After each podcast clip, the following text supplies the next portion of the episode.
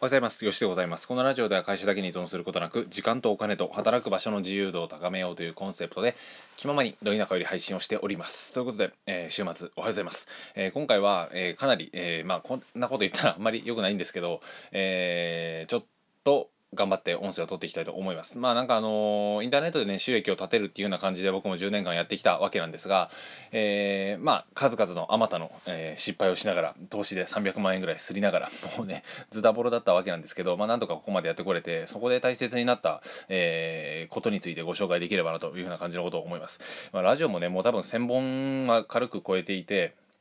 予算上げてきた感じではあるんですがいつも聞いてくださりありがとうございます。まあ、これはね完全にあのラジオ単体では収益化は全くできていなくて、えーまあ、僕はコンテンツを自分で持ってるのでそのあたりは販売で結構売れてはいるわけなんですが、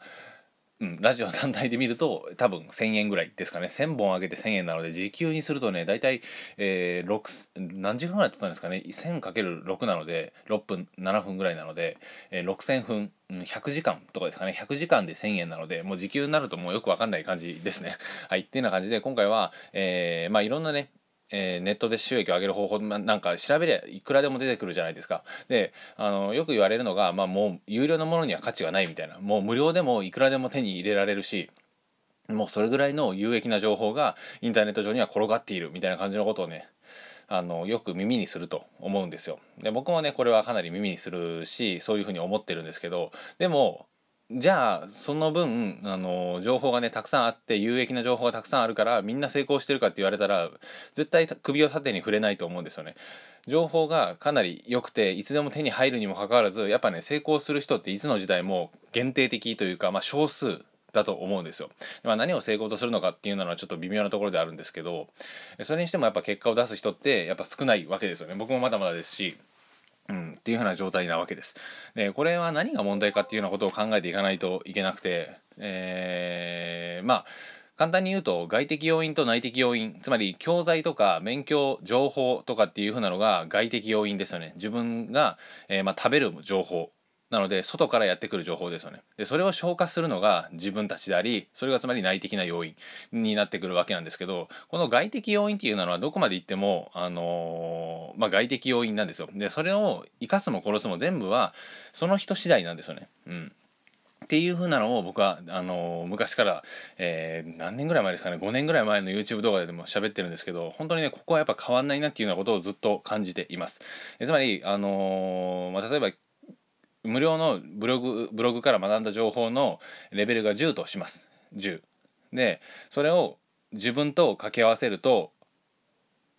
答えが導き出されるわけですよね。例えば社畜時代のよしだったらレベルが1なので 10×1 で10になると。で今いろんなことを勉強してきて、えーレベルが例えば10から、えーまあ、10, か10になったとしましょうか。そしたら教材は10なので 10×10 で100になるというふうな感じなんですよ。で自分のレベルが上がっていかない限りは何をかけても基本的に大きくならないし自分のレベルが0だった時はもう何をかけても全部0になっちゃうわけですね。例えば、えー僕が投資案件で300万円吸ったのは完全に自分の投資レベルが0だったので全てなくなった。というふうな感じになるわけです。つまりどこの教材を買ったとしてもいつの時代になったとしても全部自分が決めるっていう風な感じです。なので自分のレベルを上げていかないと有料のものを買っても1円も稼げないしえ無料のものを買って無料のものを手に入れてるにもかかわらずいくらでも稼げる人っていう風なのが出現してくるわけなんですよね。これも判断されるのは全部自分次第っていう風な感じになります。自分のレベル器量器この辺りがえ大きく大きく関係してるっていうような感じなんですよ。じゃあ自分のレベルをシンプルに上げていかないといけないのであのなんて言うんでしょうインプットとアウトプットを繰り返していく必要があるわけですよね。うん、最初はとは言ったもののどういう情報がいいのか分かんないし、えー無理して有有料のものを買う必要はないと思うんですけどじゃあ無料のものでも実際無料のものだからといって、まあ、これ無料だしなと言って勉強するんじゃなくて普通にね、あのーちゃんと行動まで落とし込んで修正してデータも取ってとかっていうふうなことをやらないとあの自分のレベルっていうのは基本的に上がっていかないんですよね。うん、なので、えー最初は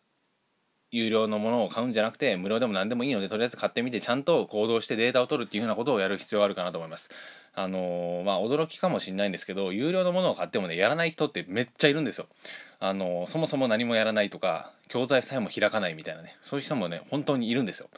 なので、えー、無料になってくるとねやっぱみんな気合が入らないしそもそもまあお金も払ってないしまあええかみたいな感じになって流れていってしまうんですよね。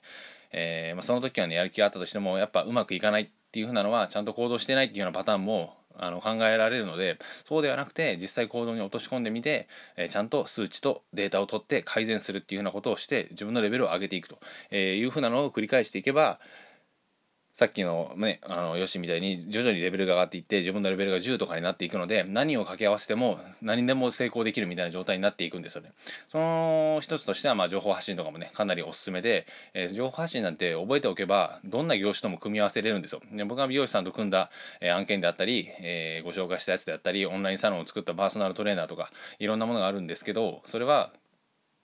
まあ、自分のレベルを上げていってそして普遍的なスキ,、えスキルを身につけていったというふうなことに関連していくので、えーまあ、とにもかくにも自分のレベルを上げるためには謙虚に勉強するしかないとそしてそれをアウトプットにちゃんと結びつけるっていうような感じですかねこれをやっていくことによって内的な力が上がっていくので外から、え、やってくる、うん、情報とかに掛け合わせると数がどんどんでかくなっていくというふうな感じでございました。はい、というような感じで、え、今回は以上です。では